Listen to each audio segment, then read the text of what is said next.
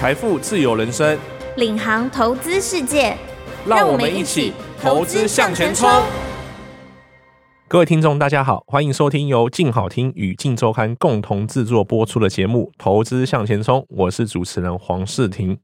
今天呢，我们要来谈 AI 哈，AI 股呢，其实很多投资人发现啊，在七月多哈，从八月开始呢，就开始上冲下洗哈。股票从高档出现大幅修正哦，其实呢，我们观察这个台股大盘哦，加权指数其实从七月的波段高点，大概是在一万七千四百六十三点这个位置哈，随后就一路向下修正哦，直到我们录音当天哈，十月三号，大盘是收在一万六千四百五十四点的位置。大概两个月哦，跌掉将近千点哦，而且今天呢，这个加权指数哈，它也掼破了半年线哦。其中 AI 股哦，就是成为沙盘重心啊，包含了过去我们熟悉的台积电哈，这个权王哈，还有 AI 四网哈，广达、伟创、英业达、技嘉。其实很多投资人都发现哦，这些股价都是从过去七月的高点哈开始一路向下修正哦，也让人不妨想问说，哎。AI 股不是长线基本面大好吗？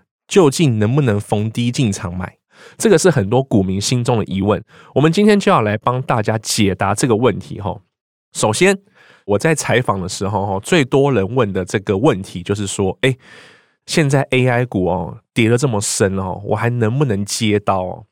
这个问题哈，其实股票。就我的经验，然后没有所谓的早知道这件事情嘛。那在跑线的时候啊，其实我会遇到很多的法人哈，市场法人包含了国内知名的投顾券商哈。其实呢，这些分析师他们普遍给的答案大同小异了哈。他们大概都会怎么说呢？他们就是说，其实 AI 哈。在长线、大长线的基本面是没有问题的，因为你们看现在，不论是这个美国的辉达哈，然后包含全球的科技大厂哈，都在积极的发展这个 AI 人工智慧嘛，AI 技术嘛，而且 AI 已经实际走入了这个商转哈，这个人类的生活的应用层面上，所以 AI 这个大趋势绝对是没有问题的。不过，为什么股市从七月开始会有比较大的震荡呢？第一个问题就是联准会升息哦，因为这个联准会它不断的释出这个鹰派升息的言论啊。原本大家市场是看好说，哎，今年可能不会再升息了嘛，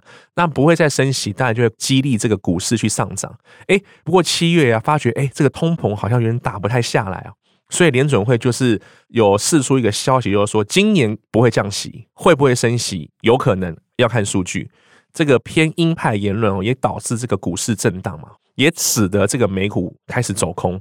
那美股走空，当然就会拖累这个台股嘛，吼。那台股在向下修正的时候啊，其实法人就是说，我们首先会先看谁？一定是先砍之前涨幅过大的 AI 族群嘛，吼。其实很多投资人仔细看今年的 AI 哦，不论是这个伟创、技嘉、英业达，吼，甚至是广达，他们在今年的涨幅啊都非常非常惊人哦。其实啊，光是这些我刚刚念的那几档，今年涨幅平均都有到三成，甚至四成，甚至还有些厉害是翻倍的哦。好，所以他们今年涨幅非常非常可怕。这个资金过度集中在 AI 族群的情况下，如果今天股市要出现修正，一定会先从这个涨多的个股出现修正嘛。所以说，AI 股像筹码相对凌乱，使得短线这个逢高获利了结的卖压比较沉重。导致这个 AI 股这两三个月比较大的修正。另外啊，也有法人指出哦，现在 AI 股的融资水位其实相当高哦。其实，在我们录音的时候，虽然有小幅的下降，但是这个包含广达、技嘉他们的融资水位都相对过去比增加了好几倍哈。所以也是成为这个短线的不利因素嘛哈。为什么融资水位过高会使得这个股价不容易上涨？其实法人他们就直接讲啊，谁会去融资买股票？这是一个很大的问题。通常。如果今天是大户或者是外资，他们要买股，他们不会去借钱嘛？他们满手现金，为什么会去融资买股呢？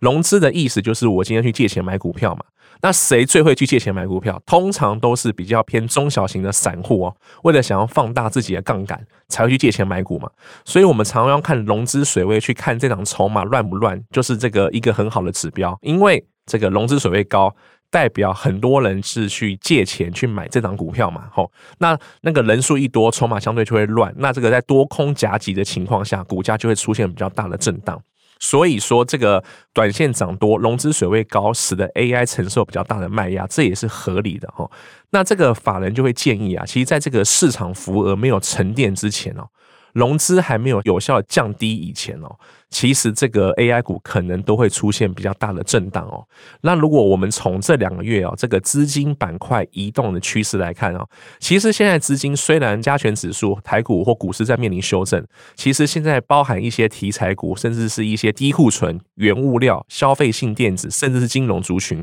其实有慢慢资金转移的迹象哦。就是说，这个钱哦，有慢慢从这个 AI 再转移过去哈。好。那我们讲完这个短期的现象之后呢，投资人最想问的问题就是说，诶，这个 AI 股哈，我们究竟能不能逢低找机会？什么时候可以买哦？那我在这个采访的过程里面哈，有去问到这个资深证券分析师杜金龙先生哈，他是在业界很有名的一个老前辈啦哈，他其实有指出几个很重要的观念哦哦，第一个就是他指出，其实市场上的主流 AI 股哈。包含了晶片啊、伺服器、散热、PCB、IP 族群哦，都是从这个七月三十一号，大概就是七月底的高点开始向下修正哦。如果我们想要判断这档股票是不是 AI 强势股，他指出了一个方法，就是我们可以观察在这个七月三十一号拉回修正以后。股价到十月到今天为止，有没有再冲破这个七月底的高点？就是股票下杀之后再反弹，有没有再创新高？如果有，就代表说这个股价是相对强势股哦。为什么？因为这个逻辑就在于说，其实我们如果看大盘表现的话，哈。大盘也是从七月底的一万七千四百多点开始下杀，但是一路就没有再创高了哈，就一路开始往下坠哈，坠到一万六千四百多点。这个过程里面，大盘是没有创高的哦。反之，如果我们看一些 AI 强势股哈，在这个大盘修正的期间，股票还是有反弹哦，还是有反弹迹象，创到前波新高，诶，那就表示说这档 AI 股的筹码是相对强势的。因为 AI 股其实在长线的基本面是没有问题的，因为短线筹码凌乱嘛，所以我们当然就是先去看，诶，短线筹码有哪些是比较强势的。然后杜金龙他有说哦，从上述这个逻辑哈，统计出了 AI 强势股哦，他有点名出几档，包含这个广达、技嘉、双鸿、奇鋐、健鼎。等等的这些 AI 强势股，在筹码面哦，都有在突破前波新高的迹象。虽然也有向下修正哦，但有出现那种弱中透强的那种讯号味道出现哦，所以这些是投资人可以多留意的。杜金龙也认为啊，在这个基本面无虞的情况下，如果这个股票呈现箱型震荡，其实是可以逢低买进的。不过，他也强烈建议说，我们这个投资人不要用大部位的资金去抄底啊，因为现在这个市场还是相当的混乱哦。这个美国联准会有没有要升息啊？再加上最近有罢工的议题啊，哦，然后再加上现在全球经济多空不明的情况下，不要去过度的承接拉回的 AI 股，但是可以逢低的适度买进，这应该对获利会有很好的帮助啦。那第二个问题啊，就是我们常讲的 AI 四网里面有广达、微创、技嘉、英业达，有一档股票哈，其实很多投资人有去讨论哦，那就是这个纬创，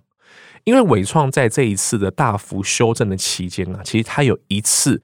跌破了一百元哈，这个是相当重的。跌幅啦，所以呢，就有很多人说，诶，这个伟创会不会从 AI 变 BI 啊？我们看一下这个伟创这两个月来的股价表现哈，其实它最高大概是有到一百五十元以上的位置哦，但是这两个月的修正呢，让伟创甚至一度跌破一百元哈，跌破百元大关。那在我们录音的这一天啊，伟创是收在一百零八元左右，那相对就是在一百元上下震荡了。这个伟创的跌幅从最高到最低，这个跌幅已经将近来到四十 percent 哦，这是相当重的跌幅了哈。那也因为这个比较大的修正啊，也引发了这个网友大片的热议啊，纷纷表示说：哇，伟创好烂啊，快逃啊！真的是 AI 变 BI 的代表啊。然后如果伟创没有 EPS，那就准备下去了。现在是反弹，就是要给你获利出场的，还不逃之类的哈。那伟创究竟可不可以买？因为毕竟它也是 AI 指标股之一啦。那如果说要先解答这个问题呢，我有去采访这个统一投顾董事长黎方国，其实他有指出吼，这个纬创涨跌幅会比其他 AI 股更剧烈的原因啊，主要原因是因为它的当冲比其实相对其他 AI 股还要来得更高哦，所以它的筹码是非常凌乱哦。它的当冲比率哦，大家投资人拉资料就会看到说，它平均维持在五十 percent 以上哦。换句话说，一天十万张的成交量里面啊，就有五万张是来自短线的当冲单哦。诶，大家对这个当冲单有没有这个概念啊？当冲单就是指我今天买，今天就要卖哦，就是说我只要赚到了一点点价差，我就要直接获利出场，甚至我赔了一点点的亏损，我就要马上停损，所以会导致这个买卖的成交非常的活络，价格的跳动会变得非常的剧烈。通常一档股票如果当冲比率过高哈，就会导致它脱离这个基本面的合理股价。像过去啊，大家有印象的话，其实过去的航运股就当冲比率非常高哦，所以它涨的时候是非常可怕的，因为大家开始追涨嘛；跌的时候呢，大家还恐慌狂砍嘛，所以它很容易会出现过度上涨或过度下跌的情况。这也是为什么这个纬创它的涨跌幅会相对其他 AI 股来更重哈，因为太多这个当冲的手脚在里面了。它也是很多散户喜欢追捧的股票，为什么？因为纬创其实相对其他的 AI 股来说，它的股价是比较低的。它就算涨再多，它也是一百五啊。相对广达动辄两百元以上，技嘉两三百元哦。它的这个入手门槛其实比较低，在这个散户喜欢买、当冲比率又高的情况下，就会造成过度的上涨，已经过度的下杀的情况，所以它的这个震荡是比较剧烈的哈。那回到一开始啊，在这个震荡这么剧烈的情况下，我们能不能去做这个逢低承接啊？其实啊，李方国他是有说啊，如果我们今天哦是要做一个比较长线的投资格局哦，其实如果他今天跌到技术的相对低点哦，例如跌到月线、跌到季线、跌到年线，都可以做一个逢低布局的动作，只要它的营收基本面没有改变哦。AI 股哦，在未来甚至到明年，甚至还是会有一个比较好的行情出现，相对其他个股来说。但如果你今天是想要做这个短线价差的，他不建议啦，因为其实我们散户的资讯跟动作不可能去赢过专业的经理人，甚至是专业投资机构，很容易会被他们宰啊。就是被他们骗线，然后所以说，如果你今天是做短线的，不要去碰这种风险比较大、震动比较大的股票。如果你今天看好 AI 族群，那纬创其实还是可以做一个逢低布局的动作。好，那再来就是说，这个另外啊，也有投顾公司哈，他们出了一句报告，就是说这个纬创其实长线也是，他们也是相对乐观的，在本土其实有蛮多投顾公司都认为这个。台湾的 AI 股其实长线都是乐观的嘛，吼。那以伟创来说，其实他们受惠了非常多这个 AI 的专案的扩张，然后因此会带动这个下半年到明年的伺服器营收成长，哈。像现在啊，辉达他们今年跟明年的这个 GPU 的出货量都是预估有大幅的增长嘛，然后以及超微啊、Google 啊等等的需求。都会让这个伟创的 GPU 基板这个产品的营收呈现增长，因此啊，其实国内本土法人对于伟创基本面来说，也是呈现一个比较乐观、长期会上涨的一个看法。那如果说我们今天从这个技术面来看，哈。其实我们如果拉出它的半年线哈，以及年线哦，其实伟创的半年线大概就是在九十六元的位置哦，所以其他如果跌破这个百元大关哈，第一个会出现一个支撑价位。如果说它又往下破底后，到这个年线哦，年线大概是在六十五元的位置哈，其实也是会有支撑。所以这个就有分析师指出啊，投资人在操作这一档股票的时候啊，其实可以用半年线、年线，分别是可能九十六元呐，甚至在六十五元的支撑来做这个分批布局的动作。在这个基本面无虞的情况下，其实只要做好资金控管，保持耐心，伟创还是相对会有机会的哈。好。除了伟创谈完之后啊，最多股民喜欢的这个广达，诶，也是台湾算是最热门的 AI 股。这个也出现了涨多修正嘛，吼，那广达的股民啊，大概也有十六万多人呐、啊。那这个十六万多人的股东啊，当然也会有点着急嘛，想说，哎，这个为什么广达基本面这么好哦？它也是热门的这个高股息 ETF 的主要成分股，但为什么现在也开始修正了哈？那甚至有股民啊，我曾经看到有讨论区哈，说股民他们广达被套在两百七、两百八的相对高点的位置哦。那我们今天录音的。的时候啊，这个广达是在两百五十元上下。那广达最低其实有跌到这个两百一，啦，哈就是这三个月来说，他们最低是有跌到两百一。那现在两百五嘛。那如果我今天是不小心套在这个 两百七、两百八这个高档区的投资人哈，现在怎么做？我能不能去这个加码去摊平哦？杜金龙分析师他就直言了哈，他就说广达其实是 AI 族群里面比较强势的股票哦。他透过筹码面的分析、营收跟基本面的角度去看，它是相对强势的哦。他认为说，只要这个三大法人还持续在买进的同时哦，只要广达它大跌，他也会去买哦。他就是进一步分析哈，这个广达在创下历史新高，大概在两百八十二元的位置以后。它的股价虽然跟着这个大盘出现拉回修正哦，但是你们仔细去看这个广达这个修正的幅度哦，它的股价其实最多就只有跌回到这个季线的位置哦，大概两百二十元。为什么会用这个去举例呢？因为其实我们回头去看这个加权指数哦，它不止跌破了季线哦，它还跌破了半年线。投资人对于这个季线跟半年线简单概念就是说，这个季线是指六十天的平均价格的这个位置哈，半年线就是指一百二十天嘛哈，所以这个周期越长了，摊平的价格就会越低。那会这样举例，就是说广达就算它下跌修正，它也只跌到季线，相对大盘跌破半年线来说，它的股价是非常的强势哦哈，它的这个跌幅相对大盘来说，它只跌了一半的位置左右。所以说，在广达相对强势的情况下，他认为说，只要它有出现大跌，它是会考虑分批加码的。然后它也估算了哈，从这个 EPS 哦，从他们的营收的角度去看，明年甚至到后年，广达到目标价三百元，他认为其实不会有太多的这个疑虑，除非大环境出现变化。所以只要基本面没有出现变化的时候，他会持续把广达当做自己的库存股票之一，并且去关注说看它有没有大跌，如果有大跌的话，他就可以逢低加码吼。但他也指出一个他要停损的条件是什么？如果今天广达它的营收已经非常非常好了吼，但是股价却出现这个爆出大量，大量就是说比平常的成交量更剧烈吼，可能好几倍哦。这个时候股价却没有上涨，哎，投资人就要小心了，因为这就出现这个在股市上常说的高档爆量不涨吼，这个可能就会出现一个比较大的转换或反手反压的力道出来哦。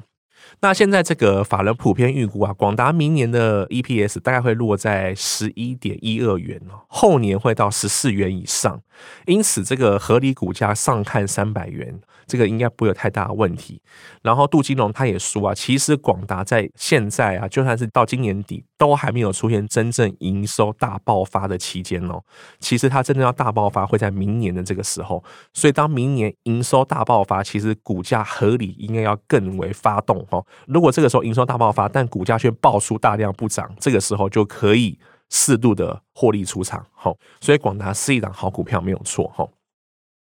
国内还有一位分析师哈，国票投顾证券分析师孙家明哦，他表示，从基本面来说哈，他不仅仅是搭上这个 AI 趋势啊，他其实也跨足了车用领域，哦，它也聚焦车联网、自驾车以及一些共享服务。其实大家都知道，这个电动车题材在这个股市来说，一直是一个非常热门的长线趋势啊，因为电动车不只是一个梦哦，现在是已经。完完整整的应用在人类的生活里面，全球的各大车厂都在发展这个电动车，也开始商转，也开始大量的量产了吼。因此，这个电动车的科技只会越来越好。那电动车的这个趋势哦，广达它应用在这个电动车的产品的营收占比也会越来越多。所以说，它不只只有 AI 哦，它同时跨足了这个未来的电动车趋势。在这样的基本面前提下。其实长线趋势，投资人不用去过度担心啦。那他有提出说，如果投资人在操作这个广达的时候啊，可以把这个广达的季线哈六十天